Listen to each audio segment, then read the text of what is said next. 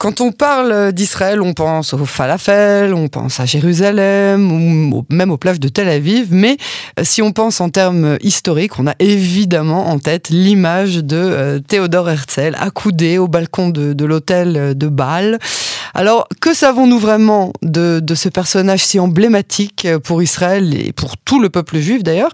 On va se renseigner avec l'un de ses plus grands admirateurs, j'ai nommé Avraham Blia. Bonsoir Avraham. Bonsoir, comment allez-vous? Très bien, je vous remercie et je vous remercie aussi d'avoir accepté d'être l'invité de Cannes en français. Je rappelle que vous êtes euh, ancien avocat en France et en Israël, ancien homme d'affaires. Mais euh, ce soir, on vous parle parce que vous êtes l'auteur de nombreux ouvrages euh, qui ont tous un rapport direct avec le judaïsme et le dernier en date, une nouvelle BD, un nouveau film dont on parlera un petit peu plus tard, qui mettent tous à l'honneur Théodore Herzl. Alors, ce qui nous réunit donc ce soir, c'est cette passion Hein, pour, euh, pour Théodore Herzl. Racontez-nous d'abord euh, ce qui vous y a amené. Le plus grand des hasards.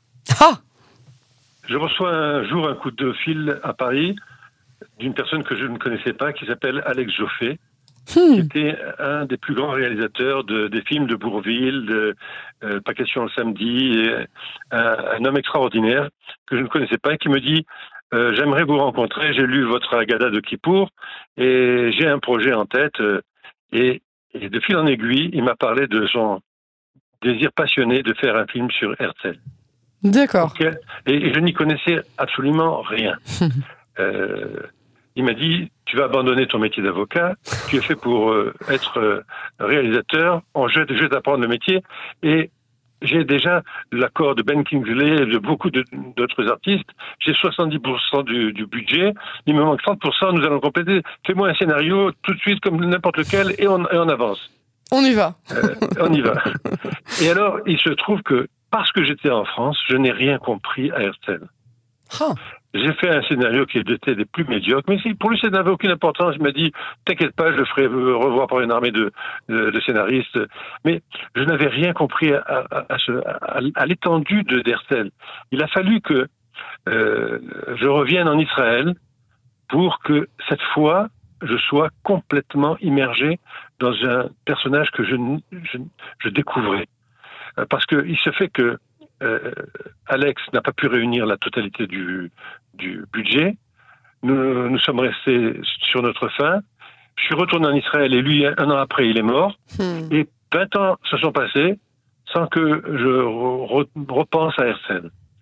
Et en découvrant euh, le livre de mon ami Georges Weiss, une nouvelle lecture, j'ai tout de suite compris que je, je faisais vraiment euh, euh, une euh, je faisais erreur complètement dans, cette vision d'Herzl, comme beaucoup d'ailleurs aujourd'hui le, continuent à le faire.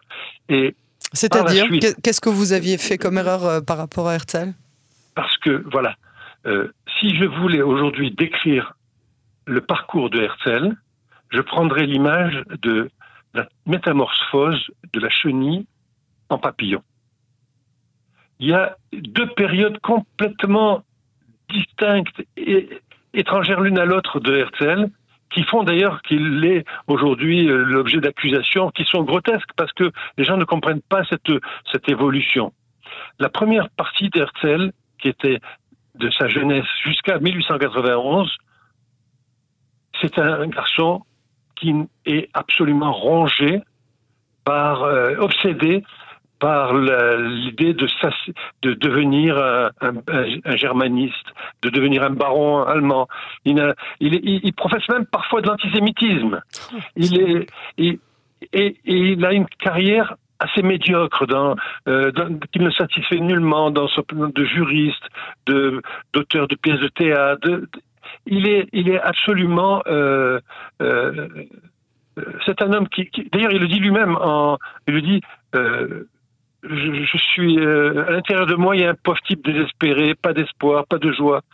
Est-ce que cette vie misérable vaut-elle la peine d'être vécue? Il ne comprend pas pour quelle raison euh, les Juifs sont dans, cette, dans, dans, dans cet état-là. Il veut absolument les fuir, mais en même temps, il, il, il, il, il est pris par le, euh, l'obsession de, de, leur venir en aide d'une manière ou d'une autre, bien qu'il croit qu'il ne croit plus du tout à, à l'existence d'un peuple juif. Et il voudrait même que que, que les enfants juifs se convertissent tous au christianisme pour en finir avec la question ah, juive. Donc une vraie période d'instabilité hein, dont, dont, dont per que personne ne soupçonnait. Hein, vous, vous nous le faites découvrir. Il, il, il, a un garçon qui, qui, qui, qui l'appelle Hans, je ne sais pas si vous vous rendez compte, un, un, nom, un nom allemand, sans même un deuxième prénom euh, juif comme tout le monde a l'habitude de donner, et il, ne, il ne le circoncis pas. Ah oui. Il ne les circoncis wow. pas. Pourquoi? Pour, pour, pour, pour qu'il lui évite à cet enfant d'avoir tous les tous les, les tracas et les misères qu'il a lui-même subi en tant que juif. Donc il a, il a vraiment séparé le judaïsme de, de, de, de son idée hein, de, de, la création d'Israël. Il ne connaît rien du tout au judaïsme. Il est, c'est un homme isolé qui, qui n'a aucune capacité, aucune résistance au formidable antisémitisme de l'époque. Parce qu'il faut bien comprendre, l'antisémitisme européen est absolument énorme, mmh. énorme. Euh, celui qui est euh, en, à, à l'est avec la Russie, et, et c'est un, un, un, antisémitisme cruel, de pogrom journalier. Mais celui qui est, à, qui est à l'ouest, c'est un, un, antisémitisme délicat, tout en nuances, où, on, où il savait toucher le juif pour le, le réduire à néant. Donc c'est un homme qui n'a aucune résistance à, à, toute cette masse de, de, de haine contre lui. Alors, et, oui, oui, allez-y, pardon. Et comment va se faire cette métamorphose? Que j'appelle la chenille en papillon. Eh bien, c'est une chance qui lui est donnée d'un journal qui est, qui est, tenu par des juifs assimilés, euh, Bénédicte et Bacher, qui lui disent allez à Paris et rendez-nous compte de la vie parisienne, de, de la vie politique, euh, et, et, et, soyez le, notre journaliste euh, là-bas. Notre correspondant, oui, c'est ça. Notre correspondant. Et tout va changer à ce moment-là parce que Herzl va découvrir une civilisation complètement nouvelle, pleine de force. La France a donné ses plus grands hommes à cette, à cette période-là. Et c'est un, Herzl va tous les jours à l'Assemblée nationale se rendre compte. Il rencontre les plus grands hommes, oui. Zola, Jaurès, euh, Clémenceau, Poincaré, et qui, qui, tous, tous ces gens-là euh, sont des gens qui, ont, qui, qui, qui débattent de, de, de, avec des idées extraordinaires qui lui font découvrir le monde des Lumières. Oui, oui, ça c'est très très bien décrit dans, dans, dans la première BD hein, que vous avez euh, que oui. vous avez créée au, au, au, sujet euh, d'Herzl. Euh, alors ce mercredi, vous donnez euh, donc le mercredi 7 décembre, vous donnez une conférence à l'université de Bar-Ilan à Ramat Gan une conférence sur Herzl euh, en parallèle avec le mouvement Imtirtsu. D'ailleurs, Imtirtsu, on va en reparler. Sous quel angle est-ce que vous allez faire euh, découvrir euh, Théodore Herzl Eh bien, je vais, lui, faire découvrir à partir d'un homme qu'ils ne connaissent pas, qui s'appelle Georges Clémenceau, président de l'État français, le tigre, celui qui a gagné la Première Guerre mondiale, et c'est un homme qui, est, qui a été le seul, je puis le dire, le seul dans son temps à découvrir le génie de Herzl. Et, et ça a été pour moi la plus grande découverte dans les écrits d'un journaliste qui s'appelle Pierre Van Passen, qui est un journaliste hollandais, d'ailleurs qui a une rue à Jérusalem. Ah, tiens donc. Qui, qui a interviewé euh, Clémenceau, et Clémenceau lui a dit Sachez une chose, c'est que le plus grand génie de, de notre temps, s'appelle Théodore Herzl. Et je vais vous dire pourquoi. Il y a des grands hommes, mais des génies, ce sont des êtres qui sont exceptionnels. Ils sont en, enfoncés dans, dans, leur, dans un monde petit, mesquin, et, leur grandeur, ils en souffrent. Et, Herzl a compris exactement quelle était la destinée de son peuple, comment il l'amenait le, à l'accepter, et ça, ça a été la plus grande, la plus grande victoire de Herzl. Il dit, tenez-vous bien, il dit, il, il lui dit, j'ai dit à Herzl, vous avez vaincu les Juifs. Vous avez, votre plus fort, grand combat, comme... ça n'a pas été contre le monde, pour faire reconnaître un, État juif, ça a été d'obliger les Juifs à accepter le destin du sionisme et de retourner à leur patrie ancestrale. Parce que le monde juif des, de bourgeois, d'intellectuels, de riches, de banquiers est absolument horrifié par une telle idée. Hmm. Les seuls juifs qui ont soutenu Herzl, ce sont des pauvres juifs qu'il a rencontrés à East End, à Londres, à Sofia, en Bulgarie, qui sont venus le supplier de ne pas l'abandonner. Hmm. Et il a dit, Herzl, quand il est allé en Israël, en Palestine à l'époque, il a dit, voyez, ce pays, nous allons le... Le peupler. le, le, le rendre autre le, le, développer, lui rendre une richesse parce que nous sommes les seuls à le vouloir. Aucun autre peuple n'est capable de, de, de, cela. Et avec qui je vais le faire? Avec des désesperados. Il les appelait les juifs qui n'ont rien à perdre. Ceux qui n'avaient plus rien à perdre. Voilà. Donc ça, c'est le thème euh, de, de, la conférence. Vous venez euh, de, de, rédiger un récent ouvrage, Im Tirtsu Enzo Agada, en hébreu. Donc c'est la fameuse phrase d'Herzl. Si vous le souhaitez, ce ne sera pas une légende. Euh, Qu'est-ce qu'on va découvrir dans, dans cet ouvrage? Eh bien, vous allez découvrir aussi un autre homme qui s'appelle Alphonse de D. Oh. Quand, quand, vous parlez d'Alphonse de D, vous parlez des lettres de Montmoulin. Bah de, des vieux souvenirs de l'école, oui. mais Alphonse de D, c'est autre chose aussi pour dans le monde de Herzl. Alphonse de D tenait des salons de, des plus grands hommes intellectuels, politiques de son temps, et il invitait aussi Herzl. Donc, et il appréciait beaucoup Herzl. Et quand a éclaté l'affaire Dreyfus, il a rencontré un jour par hasard à Saint-Germain-des-Prés euh, Herzl qui était hagard, qui, qui se promenait, euh, qui n'était pas dans tous ses états. Il l'a remarqué, il l'a appelé, il lui a dit venez, venez, venez. Euh, qu'est-ce qui se passe? Et Herzl a épanché son cœur, il a pleuré. Euh, la situation des Juifs est impossible dans, un pays comme les droits de l'homme. Voici ce qui arrive. Et, et, Dedé lui dit écoutez, euh, je comprends très très bien. Moi-même, bien que je sois antisémitite de tradition, euh, j'ai beaucoup de sympathie pour vous. Hum. Et, je ne comprends pas du tout cette haine qui est qui, qui fait que, que vos frères en, en, Pologne et en Russie sont tous les jours humiliés, exploités, tués. je vais vous donner une idée. Euh, écrivez un, roman euh, comme euh, La case de l'oncle Tom. Ça a fait beaucoup pour le pour le la civilisation pour les pour les Noirs. ça ça a ému mhm. le monde entier. Si vous mhm. faites un, un, roman comme cela, vous allez vous allez faire du bruit, vous allez vous faire entendre. C'est ça. Ouais, ouais. Et, et Herzl réfléchit, dit non, non, non, non, il faut plus que ça. Je pense à un, un essai sociologique. De mais pas du tout, vous n'y êtes pas. Il faut, il faut être il faut, renverser l'opinion. Il lui dit, je sais ce qu'il faut. Il faut que nous créions un État juif. Et donc le, buisson ardent a été dévoilé à Herzl ce jour-là, à ce moment précis, grâce à Alphonse D. L'idée du sionisme et de la, du retour du peuple juif sur sa terre lui est apparue comme un, comme il le dit lui-même, un souffle ardent, comme celui du buisson que Moïse a, a connu dans le buisson ardent, c'est ça que Alphonse Daudet lui a donné. Et il me dit, mais je suis pas capable, que, qui, qui, va me croire, qui va, qui va venir avec moi? Et Daudet lui dit, mais vous êtes tout à fait capable. Vous et, et, quand vous aurez créé cet État, je viendrai y donner des conférences. Et voilà tout le Et le reste, c'est l'histoire, ouais. c'est extraordinaire, cette histoire. Absolument. Les Israéliens ne connaissent pas. Ah bah Ils croient que, que l'affaire Dreyfus a été un catalyseur, etc. Mais c'est faux. Ça a aussi été un catalyseur. C'est un catalyseur indirect parce que pour lui, il n'y a aucun combat contre l'antisémitisme. C'est une cause perdue de, croire qu'on peut combattre l'antisémitisme en Europe. C'est impossible.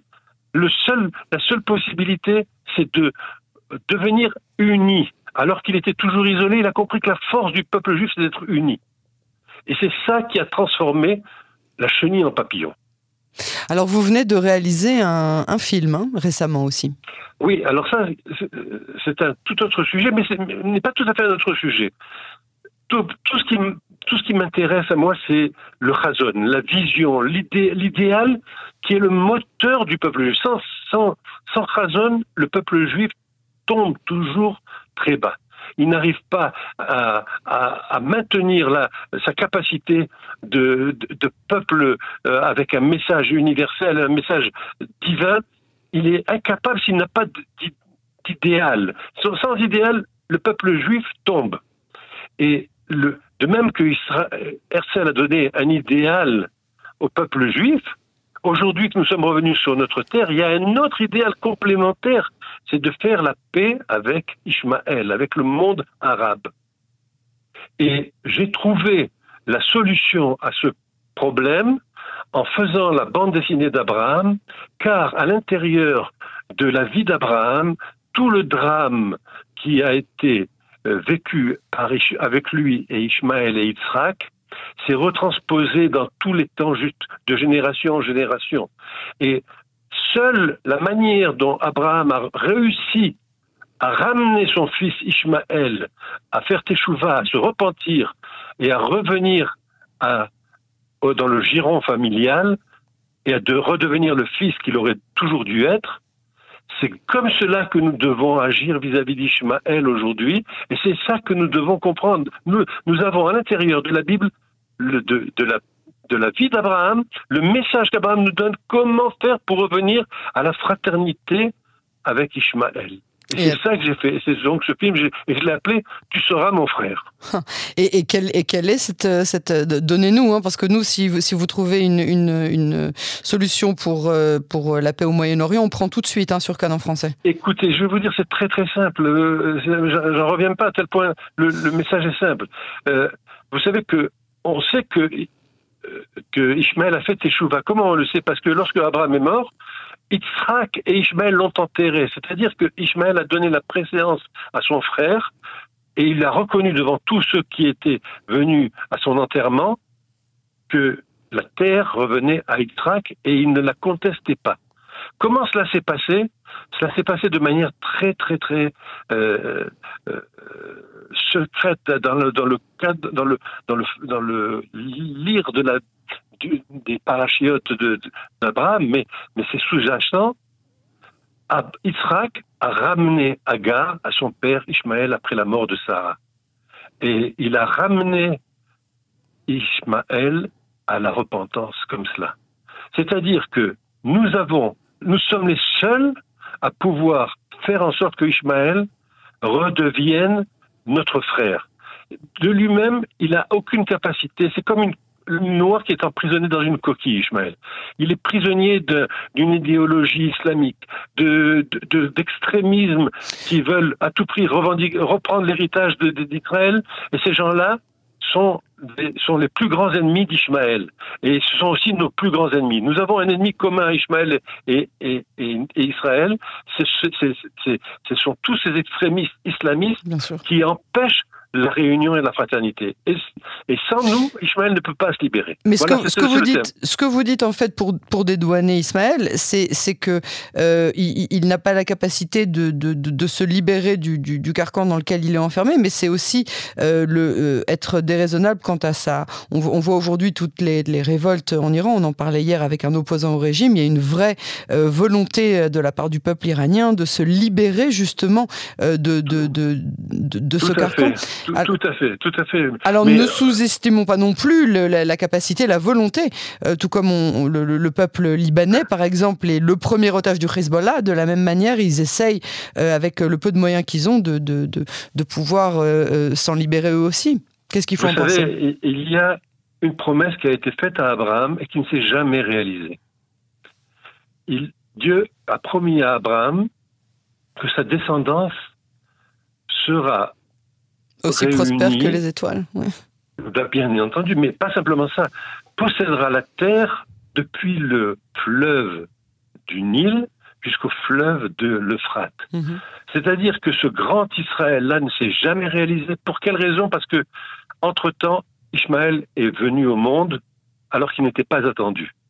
Mais cette promesse qui est en suspens, si nous arrivons à la fraternité, nous allons avoir un paradis sur terre dans toute cette région avec Ishmaël. C'est ça que nous sommes, euh, nous sommes capables de faire et nous sommes les seuls capables de pouvoir réaliser cette paix avec Ishmael. Ishmael n'est incapable de sortir de, sa prison et nous sommes les seuls à pouvoir l'en libérer. C'est tout ce qu'on peut euh, souhaiter, qu'on puisse enfin se tendre mutuellement euh, la main. Avram Blia, merci beaucoup euh, pour cet entretien. Je rappelle que vous organisez une conférence le mercredi 7 décembre à l'université de Bar-Ilan. Rappelez-moi l'heure, 20h, entrée libre? 18h, 18h. 18h, pardon, et entrée libre. Merci beaucoup et à très bientôt sur les ondes de Canon français. beaucoup, merci beaucoup de m'avoir donné la parole. Au revoir.